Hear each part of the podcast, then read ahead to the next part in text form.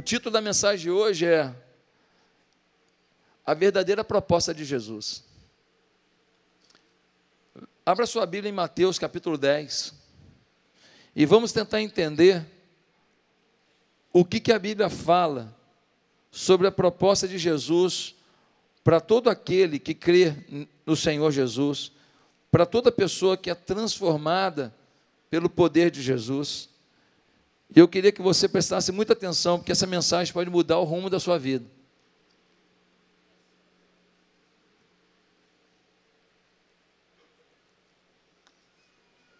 Amém? Mateus capítulo 10, versículo 1. É o momento em que Jesus vai enviar os seus apóstolos de dois em dois por várias cidades. Ele quer expandir o reino, ele quer anunciar as verdades da palavra para o máximo de pessoas. E ele manda os seus discípulos em dupla para pregarem por vários lugares ao povo de Israel, apenas ao povo de Israel nesse primeiro momento. Depois ele vai conferir a Paulo e os seus discípulos a missão de pregar o evangelho aos gentios, ou seja, os outros povos. E aí Paulo vai para Tessalônica, Paulo vai para Filipos, Paulo vai para tantos lugares, vai para a Grécia, pregando a outras pessoas e outros povos também a mensagem do evangelho. E quando ele vai mandar essa gente, olha o que acontece, Mateus capítulo 10, diz assim: chamando seus doze discípulos, deu-lhes autoridade para expulsar espíritos imundos e curar todas as doenças e enfermidades. Estes são os nomes dos doze apóstolos. Primeiro Simão, chamado Pedro, e André, seu irmão, Tiago, filho de Zebedeu, e João, seu irmão, Filipe e Bartolomeu, Tomé e Mateus, o publicano, Tiago, filho de Alfeu e Tadeu, Simão o Zelote e Judas Iscariotes, que o traiu. Jesus enviou os doze com as seguintes instruções: Não se dirijam aos gentios, nem entrem em cidade alguma dos samaritanos, antes dirijam-se às ovelhas perdidas de Israel. Por onde forem, preguem esta mensagem: o reino dos céus está próximo. Curem os enfermos, ressuscitem os mortos, purifiquem os leprosos, expulsem os demônios. Vocês receberam de graça, deem também de graça. Não levem prata nem cobre nos seus cintos, não levem nenhum saco de viagem, nem túnica extra, nem sandálias, nem bordão, pois o trabalhador é digno do seu sustento. Na cidade ou povoado em que entrarem, procurem alguém digno de recebê-los e fiquem em sua casa até partirem. Ao entrarem na casa, saúdem saúdem-na. Se a casa for digna, que a paz de vocês repouse sobre ela. Se não for, que a paz retorne para vocês. Se alguém não os receber nem ouvir suas palavras, sacudam a poeira dos pés quando saírem daquela casa ou cidade. Eu lhes digo a verdade: no dia do juízo haverá menor rigor para Sodoma e Gomorra do que para aquela cidade. E eu os envio, estou enviando como ovelhas entre lobos, portanto, sejam astutos como as serpentes e sem malícia como as pombas. Tenham cuidado, pois os homens os entregarão aos tribunais e os açoitarão nas sinagogas deles. Por minha causa vocês serão levados à presença de governadores e reis, como testemunhas a eles e aos gentios. Mas quando os prenderem, não se preocupem quanto ao que dizer, ou como dizê-lo. Naquela hora lhes será dado o que dizer pois não serão vocês que estarão falando, mas o Espírito do Pai de vocês falará por intermédio de vocês. O irmão entregará à morte o seu irmão, e o pai o seu filho. Filhos se rebelarão contra os seus pais e os matarão. Todos odiarão vocês por minha causa, mas aquele que perseverar até o fim será salvo. Meus amados, Jesus chama os seus discípulos e fala para eles: olha hora de vocês colocarem em prática tudo que eu ensinei para vocês ao longo desse tempo.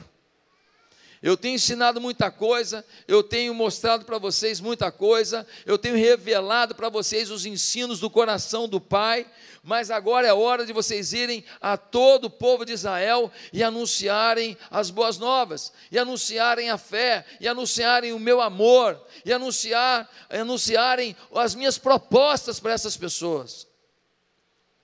E aí, qual é a proposta verdadeira de Jesus? Vamos lá. Primeira coisa que Jesus propõe: pregar a chegada do reino dos céus. No versículo 7, a gente lê assim: Por onde forem, preguem esta mensagem: o reino dos céus está próximo. O reino dos céus está próximo. Essa é a mensagem. A mensagem não é a riqueza está próxima. A mensagem não é a, a, a, o poder está próximo. A mensagem não é você é cabeça, vai mandar em todo mundo e todo mundo vai ficar debaixo dos seus pés. A mensagem não é você vai se vingar de quem pisou em você. A mensagem não é você vai dar a volta por cima e ainda vai arrebentar com quem ajudou você a ficar embaixo. A mensagem não é essa. Claro que o nosso Deus pode nos promover, nos levantar, nos edificar, nos abençoar. Claro que Deus pode abrir portas sobre a nossa vida, isso é óbvio. Mas o que ele disse é: digam, o reino dos céus chegou. O único que viveu o reino dos céus totalmente foi Jesus. Em outras palavras, Jesus está dizendo: Vá pelos cantos todo Israel e diga: Você quer saber como é que é o reino? Olha para Jesus. Você quer saber como é que é o amor do reino? Olha como ele ama. Você quer saber como é que é a prudência do reino, a bondade do reino, a longanimidade do reino, como que é o domínio próprio do reino? Quer saber como é que é a alegria do reino, a paz do reino? Olha para Jesus, ele chegou, ele é o abençoador. Fora dele não há reino. E eles não apenas pregavam, porque no versículo 2 vai dizer, no versículo 1 vai dizer,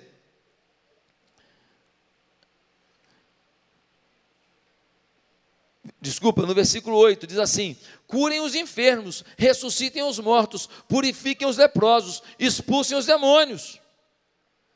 Em outras palavras, está dizendo: olha, vocês vão levar a mensagem do reino e vão mostrar que o reino tem poder.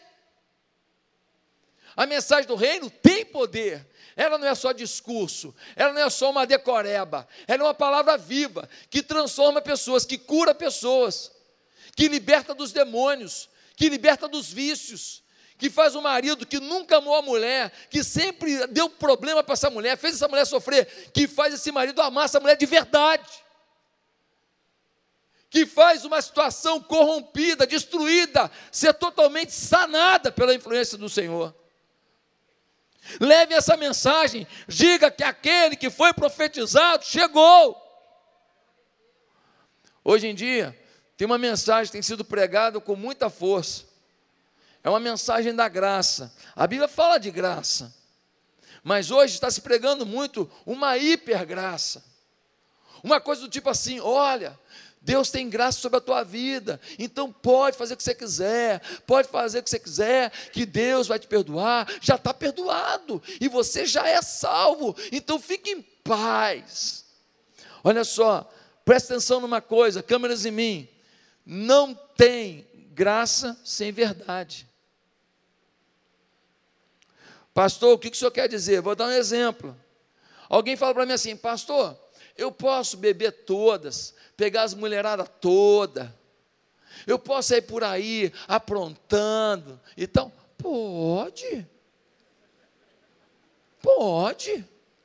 É, eu posso aprontar e, e trair minha mulher, mas ela não vai saber, não, mas eu vou trair. Tal, pá, e eu posso sair por aí é, bebendo, me encharcando, de repente até é, ir nos prostíbulos. Pode, pode, vai lá. Como é que é o nome disso? Graça. Eu continuo te amando apesar do que você faz. Eu continuo te aceitando apesar do que você faz. Eu continuo querendo teu bem apesar do que você faz. Agora você quer saber o que, que é verdade? Verdade é, a Bíblia diz que adúltero não vai entrar no reino do céu. A Bíblia diz que fornicador não vai entrar no reino do céu.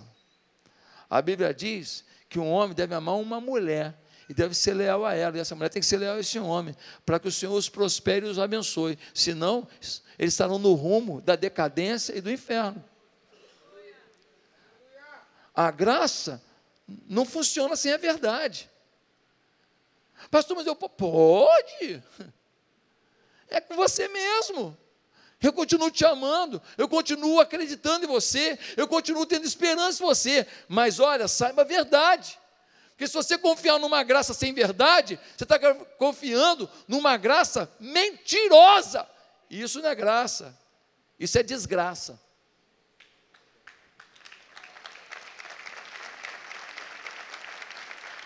Pensa nisso, pensa nisso.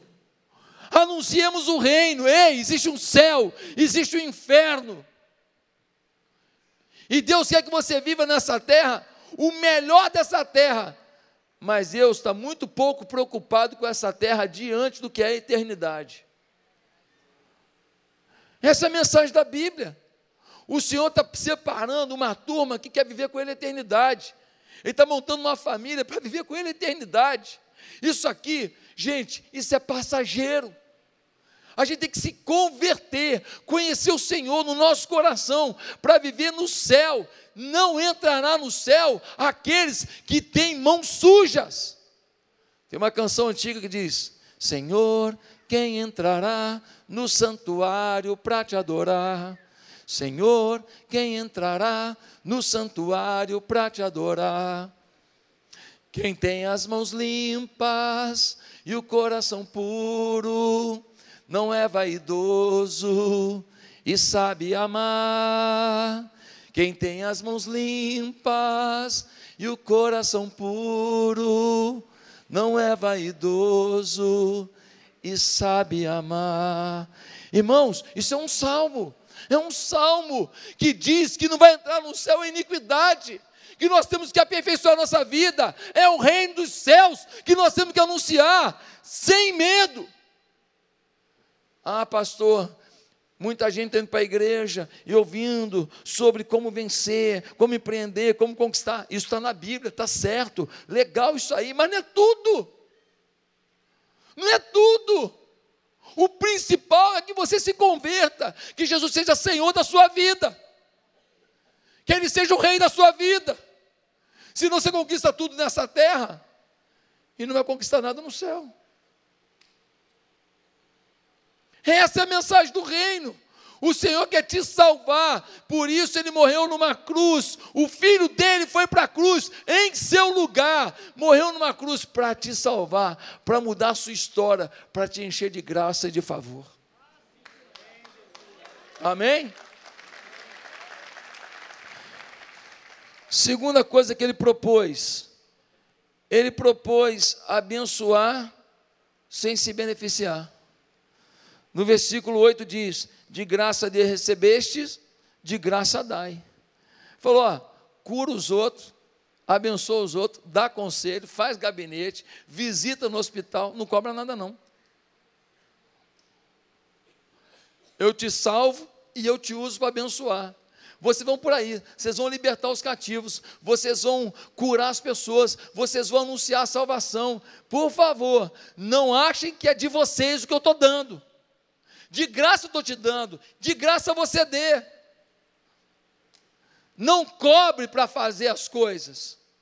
Não cobre para operar milagres. Não cobre para entregar revelação. Isso é feitiçaria. Meus amados irmãos, de graça recebeste, de graça dai. Terceira coisa que ele propôs: trabalhar sem garantia de sustento.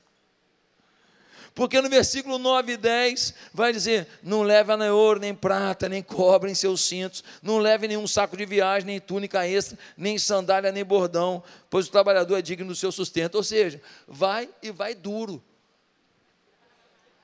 Vai e vai duro. Sai pelos cantos aí pregando, vai duro. Vai confiando que você é digno do seu salário, eu vou te sustentar. Eu vou te sustentar. Vocês são os trabalhadores do reino. Eu vou sustentar vocês. Eu vou dar a vocês o suprimento. que mais que ele propôs? Se hospedar de favor. Eita ferro, hospedagem é fogo, é ou não é? Uma vez eu fui, eu fiquei hospedado, tinha um intercâmbio da igreja que eu era membro com uma igreja de São Paulo, e aí me colocaram na casa de uma irmãzinha, ela nova convertida, e aí eu acho que anunciaram na igreja, quem quer hospedar? E aí ela, ela me hospedou, né? E, e eu fui lá para ficar hospedado na casa dela. Gente, pensa num lugar que estava frio. E não tinha, rapaz, aquecedor nenhum. E batia um, um, frio, um vento que entrava, não sei por onde, que demônio que mandava aquele frio naquele quarto. E chegava de noite em casa do culto, a gente chegava de noite e não tinha comida nenhuma. E não tinha nenhuma padaria perto. Eu falei assim, irmão, vou só ali fora rapidinho.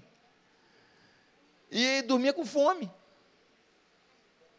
Acabava o culto.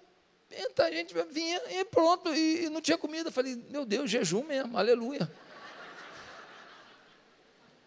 Mas ela estava fazendo com tanta boa vontade, ela não estava entendendo o que tinha que fazer, o que não tinha que fazer. Ela era nova convertida, e ela me hospedou lá. E, e, e nem água quente eu acho que tinha no banho. Eu acho que não tinha, acho que tinha, mas era tão fraco o chuveiro, que era, sabe aquelas gotinhas que fica pingando do lado? Vem uma aguinha quente, tem uns pingos gelados. é ou não é? Tu tá assim, falando, graça, demônio, é, é, o tempo inteiro. Quando vem um pingo, fala, filha da mãe, bandido. É assim que a gente se sente lá, às vezes num chuveiro desse. Mas ela fazendo com o maior amor, maior carinho. Mas não foi fácil, não. E eles vão ter que viver isso. O versículo 11 diz assim: Olha, na cidade ou povoado em que entrarem, procurem alguém digno de recebê-los e fiquem na sua casa até partirem. Fica de favor mesmo. Chega na cidade e fala: Alguém pode deixar eu dormir aí? E a casa que abrir, você vai lá e dorme lá com o que tiver. Olha a proposta ainda: ser perseguido e odiado. Pô, agora ficou legal, hein? Versículo 16 vai dizer assim: Ó eu os estou enviando como ovelhas para os lobos, portanto, sejam astutos como as serpentes e sem malícia como as pombas. 17. Tenham cuidado, pois os homens os entregarão aos tribunais e os açoitarão nas sinagogas. Meu Deus, que proposta boa. Ó, você vai chegar na cidade, vai ter um lugar que vocês vão tomar umas lambadas. Vai ter lugar que vocês vão apanhar, por causa do meu nome. Que mais que ele propõe? ser violentado, né? Ser violentado. E que mais que ele propõe? Olha isso, ser traído pela família. Versículo 21. O irmão entregará à morte o seu irmão, e o pai o seu filho. Filhos se rebelarão contra seus pais e os matarão. Meu Deus do céu. Que maravilha, não é? O Senhor propôs que eles fossem pregar debaixo de sacrifício. Agora, tem um detalhe que chama atenção. Sabe qual é? É que eles foram. E tem um segundo detalhe interessante: eles voltaram felizes da vida. E tem mais um detalhe interessante: eles continuaram nessa vida depois. E tem mais um detalhe interessante: eles morreram vivendo isso e felizes de morrer por essa causa.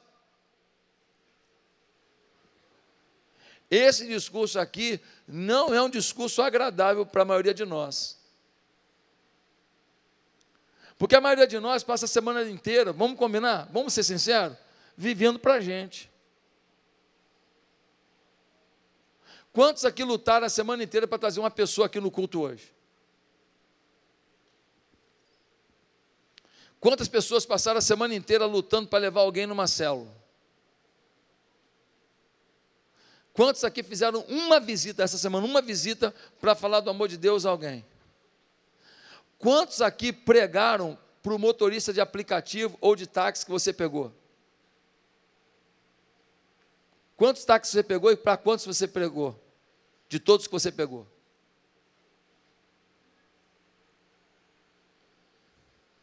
A maioria de nós vive para a gente mesmo. Eu peguei uma carona com um homem lá em, Navegan em Rio do Sul até Navegantes, sexta-feira à noite. Ele tem 59 anos, ele é um dos pastores da igreja agora. Sabe o que ele me falou? Que ele se converteu com 50 anos, porque nunca tinham falado para ele de Jesus.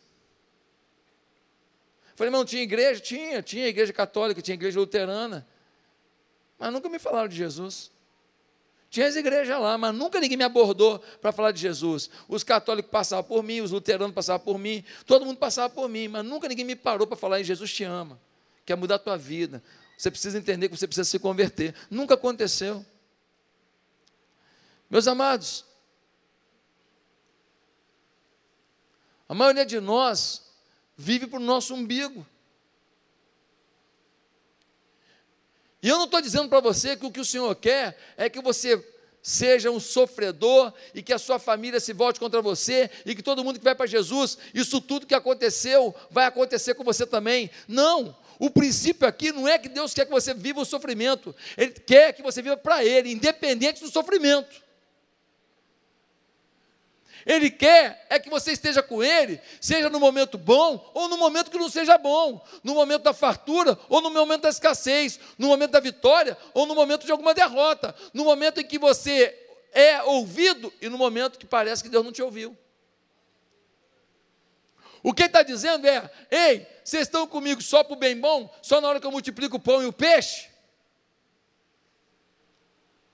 Ou na hora que eu tenho a pesca maravilhosa em que Pedro jogou a rede e 153 peixes vieram e eles assaram o peixe adoidado. Tinha tambaqui, pacu, tilápia, tinha tudo nesse dia.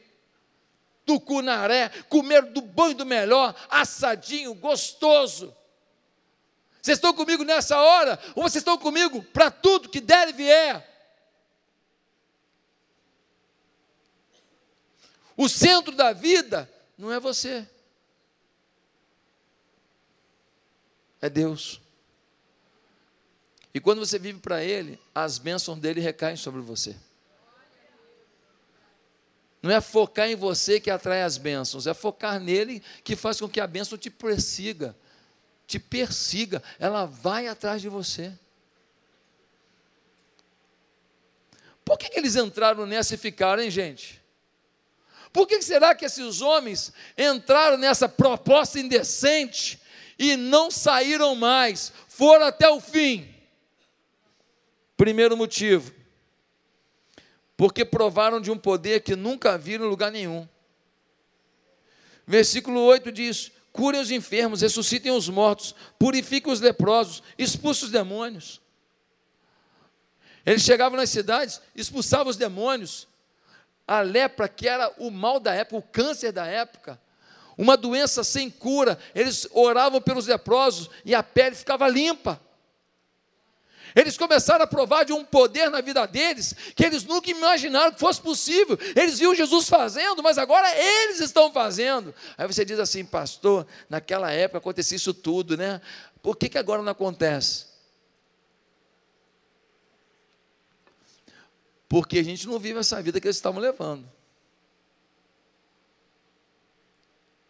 Porque a gente está mais preocupado com a conta para pagar, com o carro para trocar, com a reforma da casa, com a compra do apartamento da praia, do que em viver para Deus. Se a gente vivesse como eles vivem, a gente teria as mesmas manifestações e o poder que eles ganharam. Essa é a questão. Eles provaram de um poder escandaloso, incrível, inimaginável. E esse poder era para servir, para expulsar o demônio, para curar, para abençoar, para transformar. Não era para benefício próprio. Eles chegavam no lugar e eles não tinham poder para fazer. Aparece um, um Big Mac. Por favor, uma costelinha com fritas. Não, o poder não era para benefício próprio, o poder era para abençoar. Deus nunca dá do poder dele para você usufruir. Ele dá do poder dele para você ser instrumento. Quando alguém está querendo usufruir, enriquecer em cima do poder que Deus dá, ei, a glória de Deus já foi embora. Está só fingindo. É questão de tempo a queda. Meus amados irmãos, segundo lugar, por que, que eles entraram nessa e não saíram? Porque eles entenderam que a excelência da vida cristã é viver pela fé. Repete comigo: a excelência da vida cristã é viver pela fé. Olha o que vai dizer o versículo 9 e 10 que a gente já leu: não leva ouro, não leva prata, não leva nada. E eu vou suprir vocês. A excelência da vida cristã é viver pela fé. Deixa eu te perguntar: o que você vive pela fé hoje? O que você faz pela fé? Qual é o desafio que você tem em nome do Senhor que envolve fé? Qual é a obra que você faz que só Deus poderia fazer? Por isso você depende dele para fazê-la. Porque se você fizer uma obra que você faz no seu braço, na sua competência, você não precisa de Deus.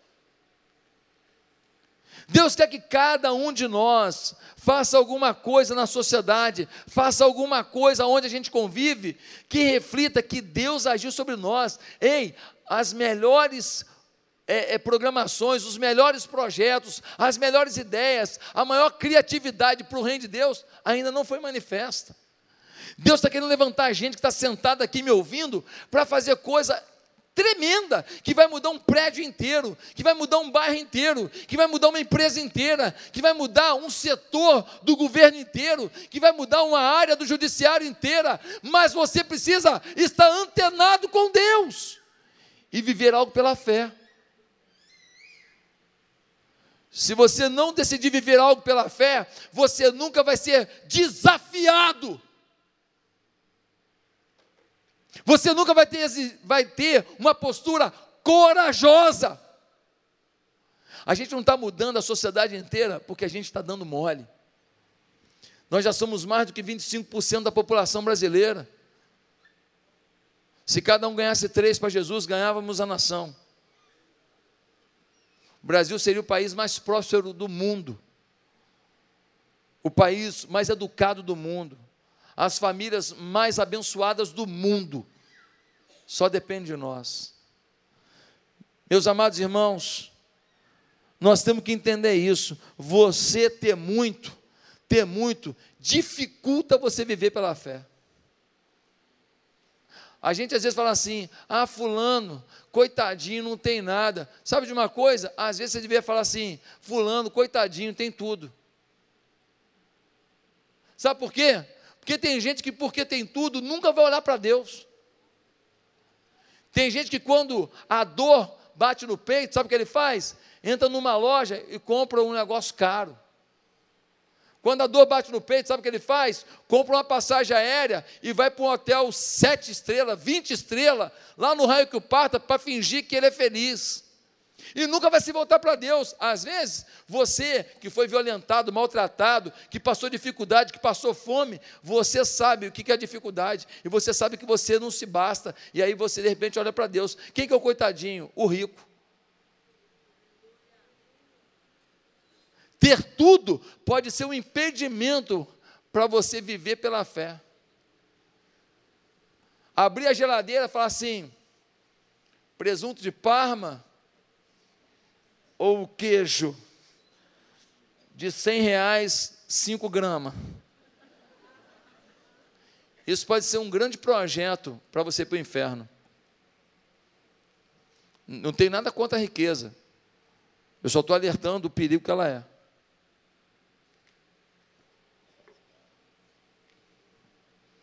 Com silêncio, hein? Terceiro lugar, por que, que eles entraram nessa e ficaram? Porque a influência do Espírito Santo em suas vidas os encantou. Quando eles começaram pelas cidades, pregando, eles começaram a sentir algo do Espírito Santo que os encantou. Dá uma olhada no versículo 19 e 20. Diz assim, versículo 19: Mas quando os prenderem, não se preocupem quanto ao que dizer ou como dizê-lo. Naquela hora lhe será dado o que dizer, pois não serão vocês que estarão falando, mas o Espírito do Pai de vocês falará por intermédio de vocês. Eles começaram a receber o poder e a sabedoria do Espírito. Pastor, Explica melhor, deixa eu te explicar. Quem era Pedro? Um pescador. Pensa no homem bronco, era ele. Sem cultura. Daqueles caras que resolvem tudo no tapa. É, é assim, Pedro era assim. Escreveu, não leu, tapa, comeu. Era assim. João, João e Tiago, filhos do trovão, dois outros caras bronco. As mãos calejadas assim, ó tivesse que sair no tapa, só um tapa dele era uma. É esses caras, foi com esses caras que ninguém apostaria que Jesus começou o seu ministério. Aí eu fico imaginando o Pedro, ele chega num lugar, aí as autoridades vêm falar com ele. Isso aconteceu. Lá no capítulo 4 de Atos, Pedro começa a discursar e as autoridades, os estudados, falam assim: meu irmão, como é que esse cara pescador fala desse jeito? Ele teve com Jesus, ele aprendeu com ele. Eles não falam como pescadores, eles não falam como pessoas que não tiveram acesso a muito estudo, eles não falam como pessoas que. Não, eles falam com uma sabedoria incrível. Eu fico imaginando o Pedro, quando ele estava assim, diante das autoridades, aí a autoridade fala assim: fala aí do que você acredita. Aí o Pedro fala assim: pois é, o amor de Deus, ele toma todos nós, ele nos envolve, e ele mandou o seu filho amado para que morresse no madeira em nosso lugar. Ele vira para o João e fala: João, sou eu mesmo que estou falando, cara. Caramba, meu irmão, estou arrebentando, fala a verdade. João, anota aí que eu não vou saber falar isso de novo, não, cara, é o Espírito Santo. Aí ele continua: Pois bem, cada um de nós pensa que pode tudo, mas podemos todas as coisas apenas em Cristo porque Ele é o princípio e o fim, Ele estava na criação do mundo e Ele estará na consumação dos tempos. E quando a gente se volta para Ele, a gente vive a experiência da vida eterna. Ele vira para o João e fala: João, agora arrasei. Aí João fala: Pedro, pô, bacana, hein, cara? Para aquele cara que só contava piada lá na praia, tu agora está arrebentando, cara. E ele fala: olha, o poder do Deus Todo-Poderoso está sobre nós. E quando a gente tem intimidade com esse Deus, a gente fala coisas que transformam o coração dos homens. E aí os caras tudo encantados ouvindo aquilo do pescador Pedro. E o Pedro falando para o João: João, é inacreditável como é gostoso saber que não é a gente que fala, mas é o Espírito Santo. Eles se encantaram com isso. Eles falaram: não quero outra vida, eu quero essa vida para mim. Nós queremos ouvir Deus audivelmente, como Moisés escutou lá na montanha, então, meu querido, não vai ser respondendo todo o zap zap que a gente recebe. Não vai ser assistindo as séries do Netflix. Então, olha, tem gente aqui que o Netflix está querendo cobrar a porção dobrada, hein? Que você não sai de lá. Se você lesse Bíblia, que nem se assiste série, meu Deus do céu, você já era teólogo internacional. Se vo, olha, e noticiário, que a mesma informação da manhã é a da noite, sim ou não? E conforme o jornal que você ouve, só ouve mentira. Você já sabe, tem jornal que às vezes fala assim, deixa eu ver qual é a mentira do dia. Eu não vou lá para ouvir a informação, para ouvir a mentira. Tem jornal de projeção nacional que é só mentira. É terrível. E nós, às vezes, estamos ouvindo o noticiário e ouve a primeira versão, a segunda versão, a terceira versão, a quarta versão, e a gente não tem tempo para ler Bíblia, para orar, falar, Deus, me enche com teu Espírito Santo. Eu já não me surpreendo quando eu vejo, às vezes, uma pessoa que se diz evangélica tomando um monte de cerveja num bar. Já nem me assusto, porque a galera está nivelando por baixo. Eu já não me assusto mais quando alguém diz assim: ah, eu sou evangélico. Mas assim, sai do culto e vai para o motel. Com a namorada, não é a mulher. Aquele corpo não te pertence. Eu já não me assusto, porque tem gente que está negociando com o pecado achando que é normal. Ah, mas, ah, pastor, mas é normal. Não, não é normal. Então por que, que o senhor gostando de mim? Uma graça. Graça, ué. E aqui no púlpito eu estou te falando agora a verdade. Essa igreja nunca deixará de ter graça por ninguém. Aqui é o lugar de gente estragada. Pode vir. Mas aqui nunca deixará de ser o lugar da verdade. Porque no seu tempo, do jeito que você entender, dependendo do que você quer viver com Deus, a verdade te liberta. Conhecereis a verdade, e a verdade vos libertará. E a verdade tem nome, o nome dele é Jesus. Amém? Pode vir aqui para o teclado. Queridos, por que, que eles não abandonaram essa vida? Em quarto lugar, porque eles entenderam que viver o que Cristo viveu É algo natural para qualquer discípulo fiel. Viver o que Cristo viveu é natural.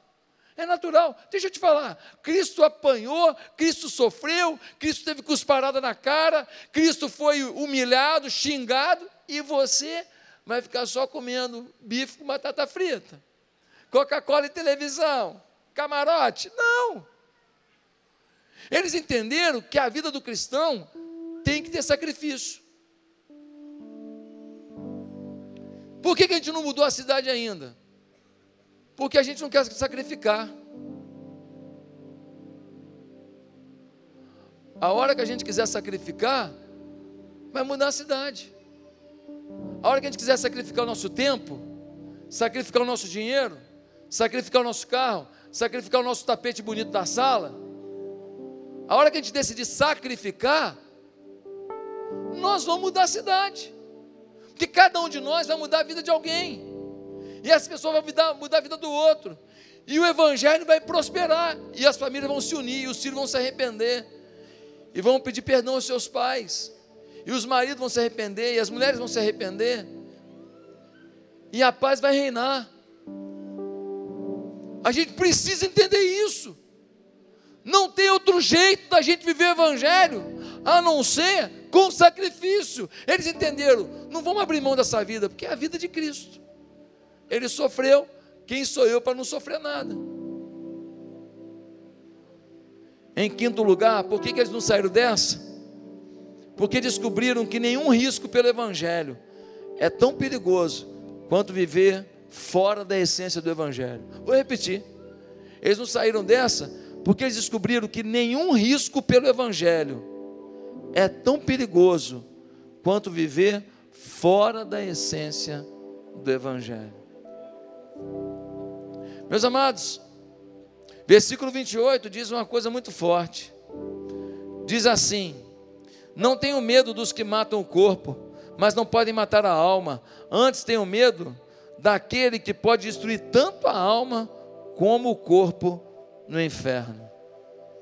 Às vezes, a gente está preocupado com uma conta para pagar, está preocupado com o problema do trabalho, está preocupado com uma situação social, está preocupado com o rumo da economia.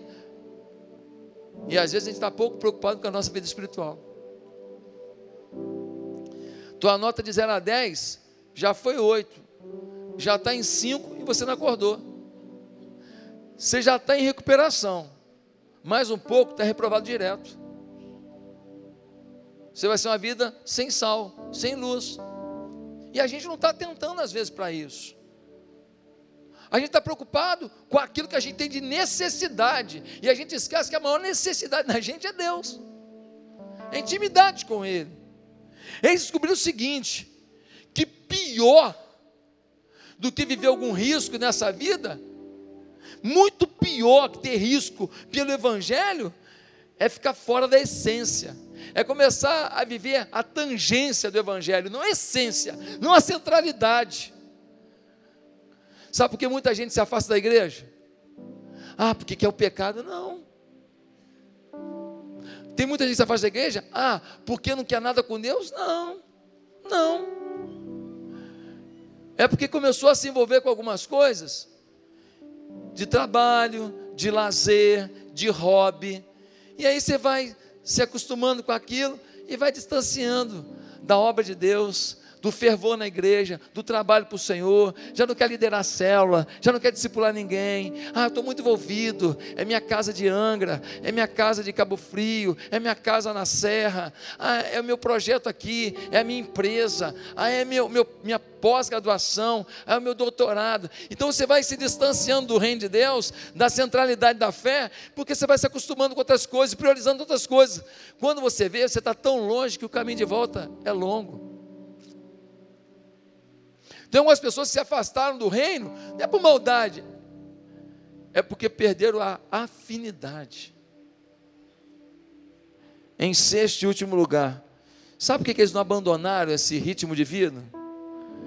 Porque perceberam que o Deus zeloso nunca os abandonaria. Olha o que diz o verso 29. Eles perceberam que esse Deus zeloso nunca os abandonaria. Eles falaram: Ó, oh, a gente pode perder tudo, mas se Deus estiver com a gente, a gente tem chance. E se a gente tiver tudo e Deus não estiver com a gente, a gente está perdido. Olha o que vai dizer o versículo 29. Diz assim: Não se vendem dois pardais por uma moedinha? Contudo, nenhum deles cai no chão sem o consentimento do Pai de vocês. Até os cabelos da cabeça de vocês estão todos contados.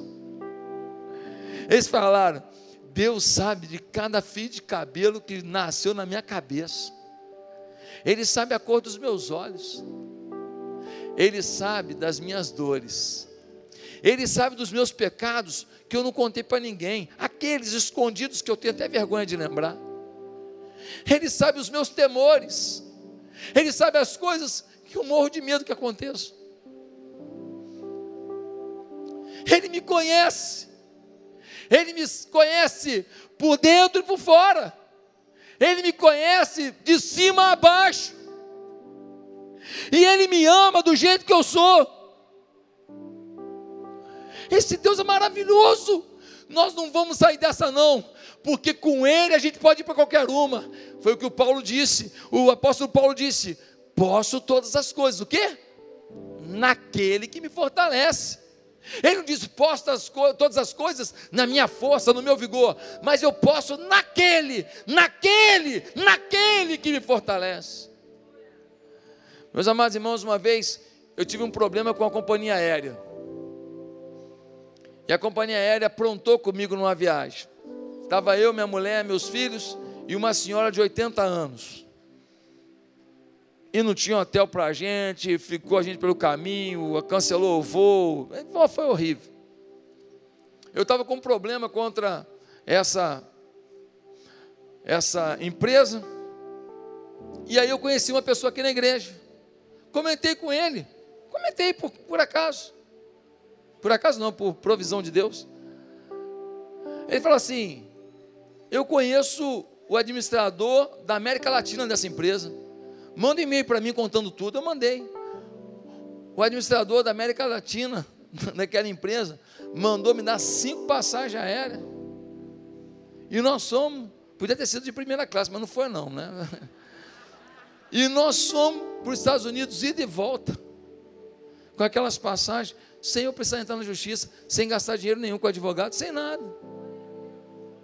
Um dia eu estava com um problema numa moto que eu vendi e eu preenchi errado e eu ia ter que ir a Minas para resolver. Senão ia demorar muito tempo, porque o trâmite em Minas era complicado. E eu tinha vendido para um camelô lá da Penha que tinha sido bandido. E ele tinha sido bandido, Paulo. Paulo deve ser servo do Senhor hoje. E o Paulo, eu, eu vendi a moto para ele, e aí agora ele não conseguia botar o nome dele, no nome dele. E toda vez que ele estava com a moto, a polícia parava ele. Ele falou, meu irmão, estou quase preso aqui, como é que vai ficar? Aí eu fui com o Paulo lá no Detran, já contei isso aqui na igreja. Cheguei no Detran, subi lá na sala do diretor, cheguei lá para a secretária e falei assim: ó, eu queria falar com o diretor do Detran. Eu tinha acabado de chegar no Rio, não conhecia ninguém aqui. Eu preciso falar com o diretor do Detran. Ele falou, meu senhor, tem que marcar, né? Assim não. Eu falei, não, mas ele vai me atender. Fica, fala com ele lá que é o Josué. nem, nem minha mulher sabia quem era eu, quanto mais ele, cara. O Josué. Aí eu falei. E aí eram três secretários num setor só. E eu fiquei com o Paulo ali, amenizando com o Paulo, que o Paulo estava nervoso já, né? E eu conversando ali, e eu não saía do lado. Senhor, ele não vai te atender, tem que ir embora, ele não está aí não. Falei, olha senhor, eu não saio daqui, eu só, eu não só saio daqui com ele, porque eu tenho um problema muito sério, esse moço está deixando de trabalhar por causa disso. E ele está quase preso por causa disso. E daqui a pouco eu também vou ter problema por causa disso. E eu preciso falar com ele. Eu fiquei quase uma hora em pé ali. E elas queriam conversar e não podia conversar, porque eu estava ouvindo tudo. Lá para a Santa falou assim: me dá o seu documento aí, moço. Eu dei o documento na mão dela, ela foi lá dentro, voltou, falou: pode ir lá no cartório, está resolvido. Eu falei, mas o, o diretor chegou? É, chegou. Está resolvido, já assinou. O homem não me conhecia, nunca falei com ele, ninguém me indicou para ele, nada. Simplesmente o homem recebeu um papel que a secretária levou para ficar livre de mim. Canetou e resolveu o meu problema. Uma vez, eu estava, sabe aonde? Eu estava lá no centro da cidade, porque eu estava estudando para concurso público. E eu estava querendo resolver minha vida logo. Falei, ah, vou passar no concurso público, ganhar um dinheirão. E quando eu ganhar esse dinheirão, eu vou montar uma empresa que eu sabia que eu não ia viver como empregado. Desculpa, cada um tem o seu caminho aí. Eu sabia, eu só não sabia que eu ia ser pastor. Isso aí eu não sabia. Isso eu estava tentando evitar. Mas aí, eu estava lá para passar no concurso público. E eu tinha um Scott XR3. Pensa no cara marrento. Olha aí. Jovem com XR3, teto solar. E eu parei meu XR3 embaixo do prédio. E aí eu subi para a aula, 8 horas da manhã, eu ficava de 8 da manhã até 7 da noite estudando todo sábado para o concurso público. Se você quer alguma coisa na vida, tenha determinação, meu filho. E aí, na hora do almoço eu desci. Quando eu desci, o meu XR3 ali embaixo, eu garoto novo, né, todo empolgado com o XR3. Os pombos tinham lambrecado tudo. Mas pensa num tiro alvo mesmo. Pá, pá, pá, pá, pá, pá, pá. Eu fui lá, pedi um balde. É, olha só, menina é fogo, cara. Eu fui lá pedir um balde ao cara do prédio, o zelador, pedi um balde, pedi um pano, fui lá e lavei meu carro. Na hora do intervalo, tirei. Eu falei, vai queimar a, a, pintura do meu XR3? Menino de 22 anos, 21 anos, pô. Não queria perder, não. Falei, vou lavar. Aí eu peguei o carro e botei em outra posição. E subi, que já é hora, ia começar a aula de novo. Quando eu acabei de chegar lá em cima, o zelador vai lá na sala de aula, chega lá em cima e fala assim: Cara, tu tem maior sorte. Falei, por que maior sorte? Caiu uma chave de fenda desse tamanho, enorme, lá do terraço o cara estava parafusando, caiu de ponta aonde estava o teu carro. Bateu no chão com tanta força, se tivesse alguém ali, matava. Bateu no chão e ela foi girando, entrou pela portaria, bateu na parede fez um furo na parede. Eu desci lá para ver, cheguei lá, um buraco na parede. A chave de fenda era desse tamanho, sabe aquela grandona? Enorme. Aí você fala para mim assim: Ué, pastor, Está contando que Deus te abençoou com futilidade? Não. Você não entendeu. Naquela hora que o Espírito Santo falou comigo foi: se eu cuido de uma porcaria de um teto solar de um carro, eu não vou cuidar da sua vida? Se eu cuido de uma coisa boba que você tem, eu não vou cuidar da sua vida, do seu futuro, do seu sucesso e da sua família? Será que porque você está passando por um momento difícil, você vai duvidar de mim? Eu cuidei dessa porqueira desse carro, que depois foi roubado. O ladrão também não levar nada quebrado, né, coitado? Né? Eu estou cuidando do teu carro, de uma coisa financeira boba. Você acha que eu não vou cuidar da tua história? Querido, eles entenderam que esse Deus é aquele que está com a gente sempre, em tudo, que muda a nossa história. É esse Deus que quer dominar a sua vida hoje. É esse Deus que você tem que se sacrificar por Ele, se envolver com Ele, trabalhar para Ele, e não contar historinha, dar desculpinha para não viver tudo que Ele planejou para você.